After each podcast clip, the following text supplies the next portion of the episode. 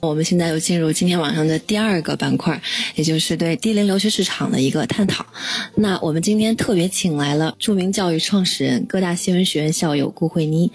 那这个问题给到慧妮姐的是：作为一个留学教育从业者，你怎么来看报道中这几个孩子的经历呢？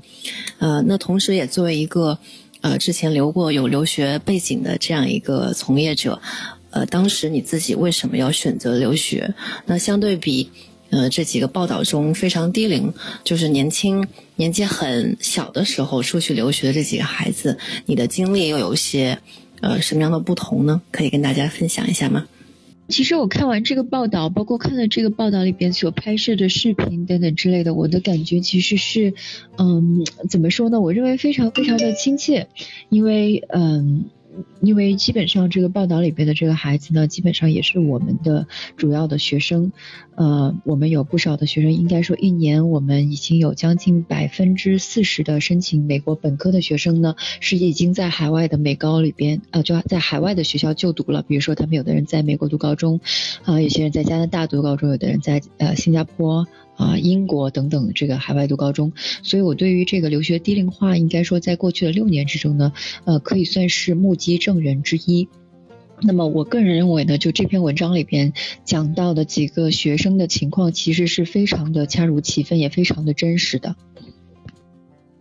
那么我们其实自己看到呢，就是呃，这个中国的这个留学基本上经历了好几波。那么早年的时候呢，应该说在呃这个八十年代左右的时候，呃，中国的留学生出去很多是不能自费的，基本上是公费，呃，或者是靠奖学金活的。那么再到这个应该算是九九年前后这一波吧，就九九年两两千年这一堆呢，呃，那个时候就慢慢慢慢的有这个像北京啊啊上海啊一些。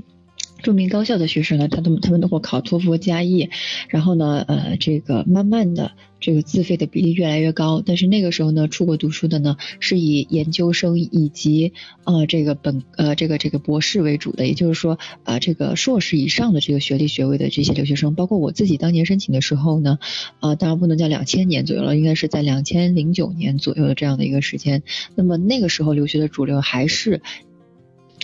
那么，呃，我当时呢，其实是大概在一一一年左右的时候，我在《纽约时报》工作。那当时是我回国的第一年。那么在那一年的时候呢，我同时也在做一些留学方面的这个兼职顾问的咨询的工作。那么我可以很清晰的记得呢，在一一年左右的时候，嗯，和一二年这两年的时候呢，大部分的来咨询的家长，应该说，呃，不好意思啊，就是大部分的这个。我们面对留学客户群体还是以啊这个研究生为主体的。那么，但是大概应该是在我看过数据啊，零八零九年美国金融危机的那两年呢，其实开始大比例的接收呃中国学生中高中生去美国读这个优秀的本科学校，因为那两年呢美国是非常穷的，那么需要国际学生补充这个全额的学费。那么我们这边呢看到越来越多成功的先例之后呢，就开始把小孩送到海外读本科。呃，然后我们再看，就是说，基本上你看，呃，一三、一四、一五年这个时候啊，呃，这几年呢，就是你会发现，慢慢的家长发现呢。呃，有些孩子身边的孩子出国读美高，早一点去嗯读高中，或者甚至是更早的，甚至有到初中就开始到海外去适应。也就是我们纪录片里边有个女孩子说啊，十八岁已经成人了，很难融入。十四岁呢，我在一个早期的时候我开始进行融入，其实也代表了不少家庭的一个真实的想法。那么其实呢，这些家庭呢，我觉得嗯基本上分两类，一部分呢就是。确实希望给孩子一个完全不一样的教育系统。另外一些家庭呢，可能还是确实想着说，啊，可能早一点出去，对于小孩呢，去读一个优质的美国本科大学会更加的有好处。呃，从各个方面来讲呢，确实有这样的一个一个优势。呃，但是这个里边呢，可能其实是有很多很多的呃大大小小的问题是我们始料未及的。比如说，呃，当一个孩子十四、十五岁就远离他的家人，跑到海外去的时候，那么他们有的住在寄宿家庭，有的住在学校。那么，嗯，大部分人这个年龄的孩子呢，都是呃独生子女，在家里边一般也是家庭条件比较好的孩子。那么，嗯，他们的这种呃，就是切换到这个环境里之后，呃，完全陌生的一个环境里。边，他其实啊，我看到的美高学生里边啊，等到他们申请大学的时候写文章，最喜欢写的一个话题就是我是怎么度过我严重的 homesickness，就是我的这个呃思乡情节的。你会发现这些学生呢，可能，嗯，就是文章我这个纪录片里边，我记得有个女生说，第一次听到老鼠的声音呢，哎呀，吓得要死，半夜三点钟。那么我也碰到有学生呢，他是呃，就是因为跟寄宿家庭的人吵架，然后寄宿家庭呢就跟他说，你现在必须给我打包走人啊，在明天早上六点钟之前，我要看到你的所有行李在我们家门外。啊，然后你不你不给我打包好，我就把你所有的东西给丢出去。啊，我是记得有一个非常典型的这样的一个场景，在早几年的时候，那你可以看，可以想象一个在家里养尊处优的一个男生，是吧？全家人包括爷爷奶奶、外公外婆从小到大就围着他转的，然后他到了这样一个环境里边去的时候，在跟呃这个这个讲英文的人，并且各个方面有文化冲突、不习惯的时候，也不主动交流，然后对方可能也有一些问题的时候，产生的种种。的这种冲突等等之类的，我认为报道都。那么我觉得报道里边给我的感觉其实是，嗯，捕捉的其实非常非常的到位啊，非常非常到位。这些小留学生们每一个都非常的不容易。今天呢，我在我的办公室里边有呃一个从英国回来的女孩，她跟她的妈妈就坐在我的面前，我们正在聊上一个学期在英国的一个学习的情况。然后呢，这个女孩就呃开始是一个其实挺胆怯的女生，这一年过去之后，你明显看到她锻炼的啊坚强了很多，她就开始一个个讲她的。这个每个学科的成绩啊，他是怎么跟老师之间讨价还价的？他妈妈就在旁边无意中说了一句话呢，就是说，哎呀，你这个还是不够，还还是不够。这个女孩子一下就哭了，我当时马上就感觉到了，因为这个女孩其实在外面啊，一定是自己吃了不少的苦的。但是她妈妈呢，因为你想家庭其实也投入了非常多，那么自然而然是有一定的期待的，总是难免着急会说几句。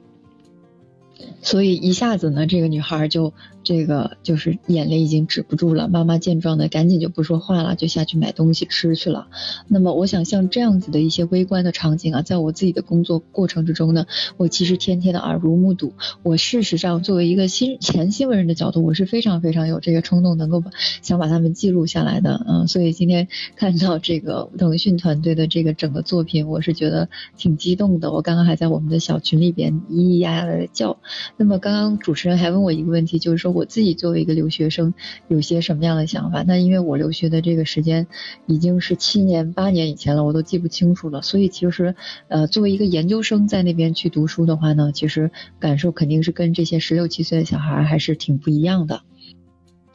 那我们自己留学的时候，跟小孩儿报道里边的五个孩子比，那毕竟我们读书的时候呢，已经是这个大学四年本科都已经毕业了。当时应该是个二十二岁的时候，我记得当时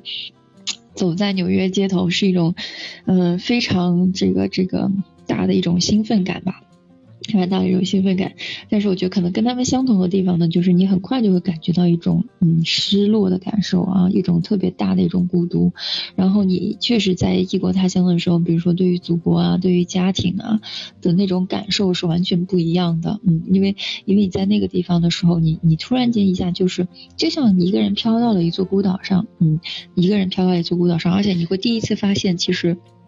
国内跟世界各地还是非常非常不一样的，嗯，比如说大家都抽大麻，然后你可能连大麻的这个英文都搞不清楚是什么意思。那像这样子的事情呢，其实，呃，像这样子的事情呢，其实小留学生啊，刚刚我记得也讲了，比如说，哎呀，美国人都喜欢冰球，但是呢，我根本就不会这个运动，那我怎么去跟美国人搭上话呢？那么当时我们读研究生的时候，肯定也有很多很多类似像冰球这样子的一些，呃，看上去，嗯，比较大的一些文化隔阂。那么作为研究生留学的话，跟小留学生还不一样的一点就是。其实每一个读研究生的人心里是有这个经济压力和经济负担的，毕竟因为你已经是个成年人了，你。没办法再天经地义的靠着家庭吃家庭的老本儿，你心里总在想怎么样的尽快的找一个好的工作，怎么样能够尽快的自己经历经济独立等等之类的。所以呢，总总从经济条件角度来讲，从生活的角度来讲，从心智成熟的角度来讲，应该都跟五个学生五个留学生是不一样了的。好的，谢谢慧妮姐特别生动的分享哈。那她其实刚刚也提到了，因为这几个孩子呃年龄非常小，所以出去的这个情况跟他自己当时出去留学。的情况完全是。不一样的。那其实回到报道中，有一句话我记得非常的清楚，就是说，呃，根据这个刚刚我们好好也分享了这个数据啊，他说的这个是说送孩子到国外接受优质教育的兴趣，驱使父母投入更多资源。让孩子更早适应这个美式教育，提高申请美国大学的竞争力。刚刚慧怡姐也提到了说，在她的这个工作案例中，其实是有很多这样的家庭，呃，是为了就是说在大学时候能更好的申请，所以去读美国的高中。那么下一个问题，其实我就想问的是呢，慧妮姐，你作为从业者，怎么来看低龄留学这个现象呢？那么现在你所在的这个市场，它又是处于一个什么样的现状？低龄留学的话呢，呃，大家要看到几个点。第一个就是说，嗯，低龄留学的目的地呢，主要是集中在嗯美国的一些高中。那么美国的高中呢，它是有寄宿制的和走读制的。那么对于大部分低龄的未成年孩子来讲呢，家长最放心的选择是寄宿制的高中。那么走读制的高中会更多一些，但是这就意味着，嗯，这个学生是需要住在寄宿家庭里边的。嗯，那么无论是寄宿制还是走读制的这个高中呢，在美国的整体来讲，分配给分配给国际学生的名额是非常非常有限的。它不管怎么样讲，还是会优先满足本地的这个学生的一个就读的情况。所以呢，优质的这个北美的高中的教育资源呢，仍然是非常稀缺的。也就意味着，呃，从数据上来看呢，它到一定程度上呢，它的这个接受量是会饱和的。那从我们我自己是不做美国高中的这个申请辅导的，因为这个是完全另外一个领域。那么，但是我知道的这个行业内的消息，据我所知呢，就是这几年你会发现，呃，这个申请美高的这些学生和家庭是非常非常的这个在这个剧烈的增长的过程之中，使得一些美高的它的这个。申请的截止日期越来越早，呃，也就是说，我们的学生如果要获得去一个好的学位的话，你可能需要提前很早准备，可能提前两到三年。有的家庭甚至是从小孩打娘胎出生起就开始做了这样的一个计划和规划。那么，像这么紧张的教育资源，然后有这么多越来越多的人呃可以去购买这样的教育资源，或者去呃就是这个获取这个教育资源的时候呢，务必这个竞争是越来越激烈的。那个竞争越来越激烈呢，一定是呃让这些家庭的准备嗯不断的。未来我会觉得，可能你会看到小孩上的幼儿园可能都是国际幼儿园或者双语幼儿园了，啊，像现在蒙特梭利的幼儿园也非常的这个流行等等的，呃，你就会发现，其实我们的整个这个教育，因为。留学的低龄化呢，可能都在呃往前的提前国际化，所以你会发现现在一些线上的少儿英语的这种呃在线课程也很火，对吧？因为家长不管你是干什么事儿，你都会意识到，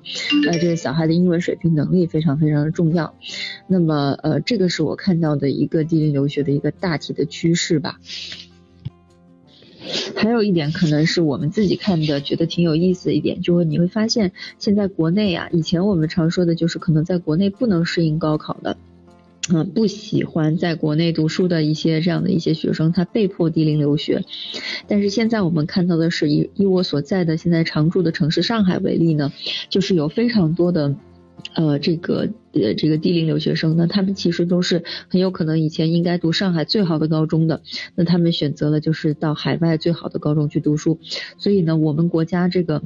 优质的这些学生和生源呢，你也会发现他比较早的时候，现在已经外流到海外去了。那么以往还只是说外流到海外读研究生、读那这个本科，现在已经从高中开始就这样了。那么这样呢，其实某种意义上呢，我觉得它也会倒推我们自己的这个体制内的一些学校教育的改革啊。那但主要是一线城市会更加明显一些。好的，谢谢慧宁姐的分享。那刚刚其实听到慧妮姐有有提到过，呃，几个工作中的一些家庭的一些案例。那其实我最后想问问呢，就是在你从事这么多年留学教育的工作经历当中，呃，能不能跟大家分享几个比较完整的，你觉得呃典型的呃几个家庭的一些状况？我的很多的学生呢，其实呢已经在美国就读高中了。那么这些年呢，确实也看到了。嗯，很多在高中阶段就已经留美的学生的，应该说百嗯百姿百态。那么有非常不容易的，非常艰辛的啊！我到现在都还记得这个一盒香肠的故事哈。我记得有一天我收到一个求助电话，那么这个家长当时非常的着急，说孩子的这个寄宿家庭啊就已经跟孩子这个闹翻了，说第二天如果小孩再不走的话，这个寄宿家庭就会自己帮这个孩子打包，啊，把小孩的东西丢到路面上去。后来我仔细了解了这个情况呢，原来这样的一个风波都起源于一盒香肠。就这个小孩呢，有一天实在是肚子饿哈，就是看到那个冰箱里边有一盒啊这个香肠，他自己就拿去热了吃。那么大家知道，其实很多美国人的普通家庭，他们吃的非常非常的简单，有的时候就是比如说热一热冷掉的披萨呀，或者是一些意大利面啊什么之类的。那，呃，我们这个学生他是一个男生呢，有的时候特别容易饿，他就吃这个。完了之后呢，寄宿家庭回来之后看到这个一盒香肠没了，那么我们的这个学生呢也不太知道，有点尴尬，不太知道该怎么主动交流啊。然后结果这个互相之间就因为这样一盒香肠起了一些争执。那么我们的学生其实很长一段时间在国内是啊由家里人帮他去打点一切的。那么其实，啊，这个跟人的主动的沟通啊，化解冲突矛盾方面的这个、这个、这个意识，其实不是特别的强，所以那个时候就是一度就是矛盾越来越升级。那么当然，我也听到过啊很多很舒服的、很好的一些留学的故事，比如说啊，有的这个学生他可能到美国去，住在美国的一些寄宿家庭里边，认识了新的啊他的他自己也称为爸爸妈妈的人。那么这样的一些家庭呢，也带他非常充分的了解了美国社会的方方面面。那么。总结一句，就是说，无论是什么样子的留学生呢，啊，其实在这个自己的很小的时候去留学，其实都是，啊，锻炼了非常强的一种独立生活的能力。那么，没有一个留学生的故事，它是非常非常的一帆风顺的。但是，每个人呢，也会在这样的啊比较真实的一个这种挑战环境里边吧，有自己的收获。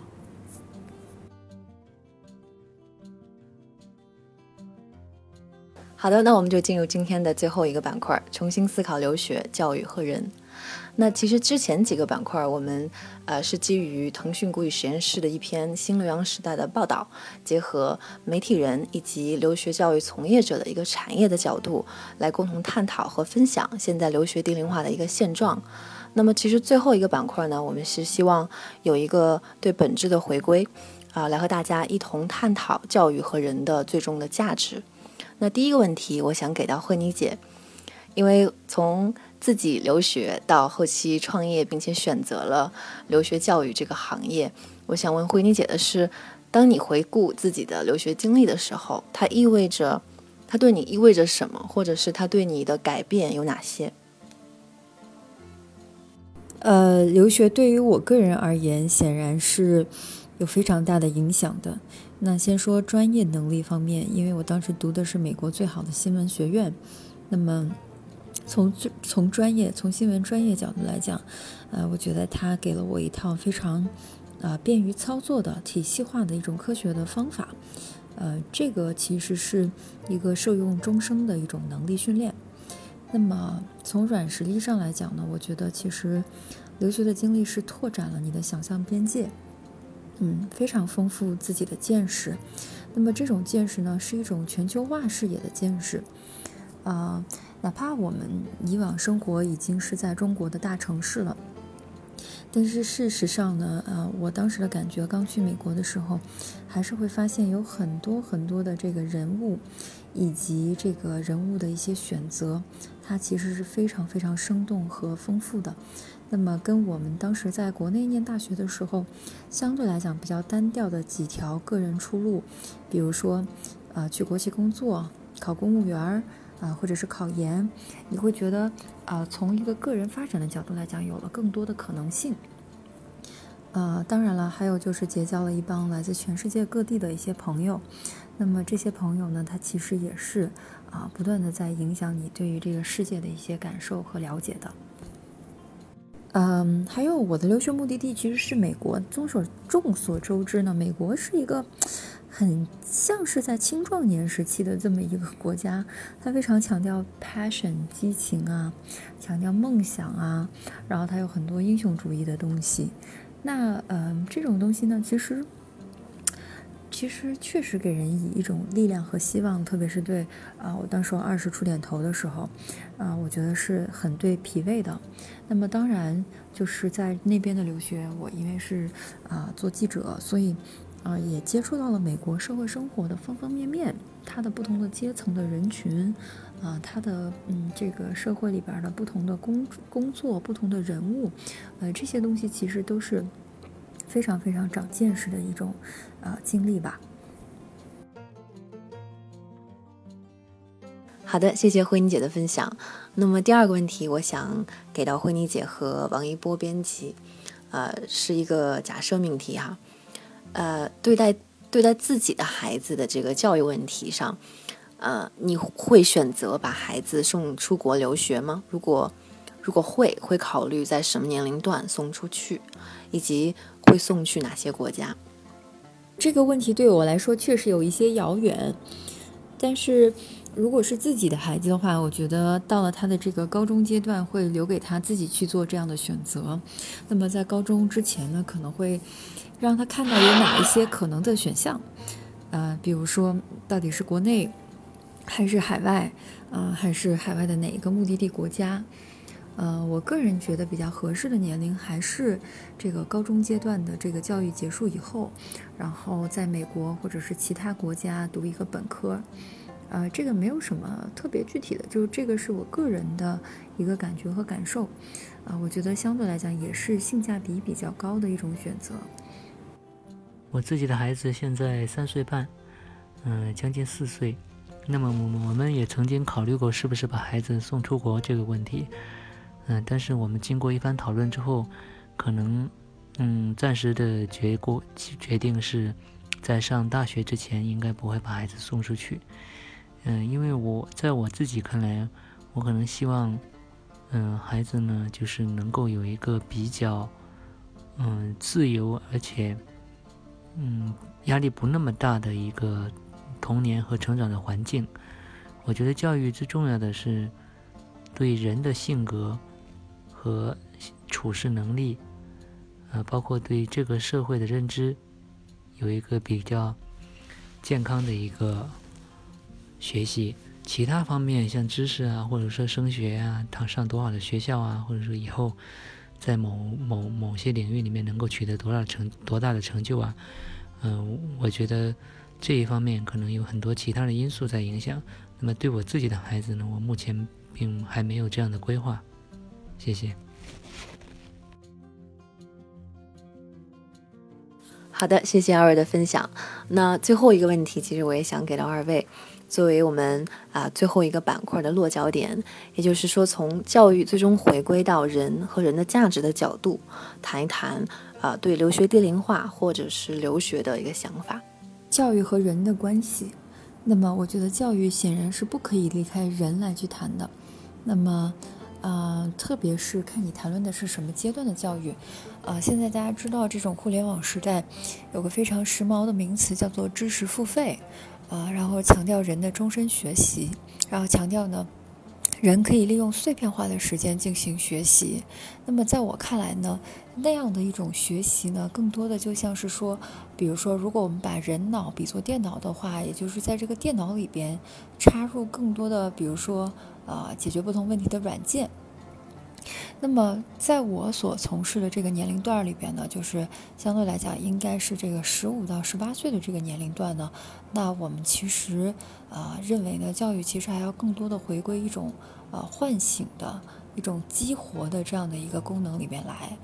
那这样的一个功能呢，它可能跟知识本身的授予和灌输呢，还不是完全一回事儿。呃，更多的是需要用一些科学的方法，啊，一种良好的环境来启发一个人的热忱和兴趣。那么，这个是我和我的同事们致力要去做到的一件事情。呃，本质上来讲呢，当一个人他是在一个激活状态的时候呢，事实上呢，他做很多的这个知识摄取也好啊，经历体验也好呀，他都是一个非常主动的一个过程。嗯，这个我们认为呢是。啊，我们教育里边以往可能不太去强调，或者是不太去注重的地方，那么这是我们作为一些这种民办的这种教育机构想去补全的一块空白。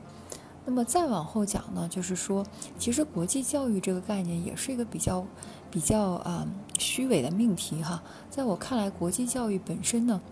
就意味着一种更加以人为本的一种视角下的教育。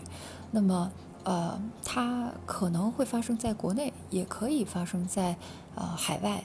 那么这个其实是一个呃相对来讲，当然我们现在去选购这种国际教育资源的时候，啊更容易在海外采购和消费到这样的一种啊这样的一种教育资源。这个跟不同文化土壤下的一种一种呃这种基因是有关系的。但是这并不代表说我们看到啊这个国内是没有这样子的啊一些教育资源的。那么，呃，我个人是觉得，从长远来讲啊，呃，其实就像我们的旅游会从国内游啊，慢慢的变成东南亚游，然后变成比如说欧洲、非洲游这样哈。那我觉得，我们对于教育资源的本身的选择，以及选择的视野范围，也会也会随着这个时间的渐长呢，变得越来越啊，就是。啊，变得越来越广阔啊。然后像现在这种比较少的人才可以选择的海外，比如说低龄留学啊，啊，或者是这个这个海外的本科啊，我相信日后呢会越来越能够进入寻常百姓家。整个现在留学的趋势呢是，嗯，年纪越来越小，而且呢这个选择也越来越多元。那么我觉得。从大的这个趋势上来说呢，这并不是一件坏事。啊，当然，分析起为什么会有这样的趋势，除了说我们的这个经济能力发展啊，呃，使大家多了更多的选择之外，其实有更大的一个问题在于，我们对于自己教育，对于自己国家内部的教育的呃信心，在逐步的丧失吧，可能。包括我们这一代的人，或者说比我们稍微年长一点的人，呃，所接受过的教育来说，呃，大家都会想起来，都会觉得说，自己过往接受的教育不是最理想的，或者说违背了自己的很多的意，那个可能更好的这种意愿。所以呢，嗯，对应到自己的孩子身上的时候呢，当然希望他们避免。呃重新走我们当年走过的那些弯路，或者说希望他们能够直接一步到位，能够呃在经济条件已经呃不成为一个问题的情况下，去尝试更多的、更大的这种可能。那么本质上，它实际上是对原来的这种教育体系，包括现在正在逐步改善的这种教教育体系的很多的这种信任上出现的问题。嗯，也有很多除了教学质量之外的，嗯，一些问题，包括说从幼儿园就开始的这种，嗯，我们前段时间嗯发生的红黄蓝的事件啊，啊，包括携程亲子园的事件，就我们整个在呃从幼教开始到小学到初中到高中，整个呃上学过程当中发生了很多这种匪夷所思的事情。包括说从幼儿园的这种虐童到，呃小学的，原来北京也有很多好的小学出现过堵跑道事件，呃再到，高考这个万人过独木桥的这种拼抢，就是实际上给大家造成了很多的这种，呃焦虑感，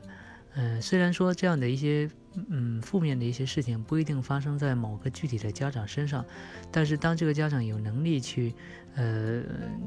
国外接受更好的。呃，教更好的教育条件，然后能够更大可能的避开这些问题的时候，那当然他肯定会非常有倾向性的会去选择这样一个呃这样的一种可能。虽然说他要花费他更多的时间、金钱、精力，也有可能说最后的教育结果呢不一定说像自己所理期望的那样那么理想，但是这毕竟是一种可能性嘛。就像原来我们在探讨。嗯，农村教育跟城市教育的问题一样，嗯，实际上，农村教育也有很多，嗯，这种人才会培养出来。他们从山里面飞出来变成金凤凰，金凤凰，嗯，但是为什么说他们飞出来之后，他们绝对不会再把孩子送回山农村去教育呢？因为这这个毕竟是有一个概率上的一个劣势，你从城市的好的中学，嗯，上名牌大学的几率，当然是要远远比从农村出来这种几率大得多。那么是相同的道理的，你从哪怕是在中国最好的学校里面接受的这种，呃，初中教育也好，或者高中教育也好，那么它跟国外的这种好的学校它所接受到的这种教育，跟世界前沿所接受的这种教育，呃，大家认为还是有一定的差距的。那么这种可能性上，或者从从概率上，他当然愿意去做一种更高的一种投资，更高可能性的一种投资。所以呢，从这个意义上来说，低龄留学有时候是一些。嗯，具备这个条件的家长，他嗯所采取的一种教育投资的一种方式，呃，跟很多国内的家长他们会嗯一窝蜂的去买学区房，这个逻辑是相通的。所以呢，嗯，我认为这个留学越来越低龄化这个趋势本身既是有非常合理的一面，就是说大家有更多的交流和学习，互相促进的这种机会，但是呢，它当然背后呢这种成因。也有很多的是因为由于教育教育的这种焦虑感，呃激发的，所以呢，之后的这种怎么发展，比如说会不会越来越多的这种呃呃小呃小孩子或者说青少年他们出去留学，那么一方面既取决于呃就是国外这种教育教育的这种对于中国学生的这种接纳程度，另外一方面。当然也取决于我们自己的这个教育体系的发展，是不是能够更完善，是不是能够，呃，弥补大家这种焦虑感，是不是能够让大家越来越放心的，嗯，觉得说在在国内的教育跟国外是相通的，嗯，甚至说是，嗯，正在逐步的去逼近他们。那如果说某一天这种最理想的情况真的出现了，那当然会就变成了一种对等的情况，也有很多国外的孩子。会来中国上学，然后也有很多中国孩子愿意到国外上学，他就不是现在这样一种，呃，更倾向于单向式输出的这样的一种情况。这就是我对电影留学的这个所有的这个，嗯，大概判断吧。嗯，感谢，嗯，主持人和各位老师。迷路，遇见与众不同的人、想法和故事。谢谢你的收听，欢迎你把这个故事分享给你的朋友们，让他遇见更多的人。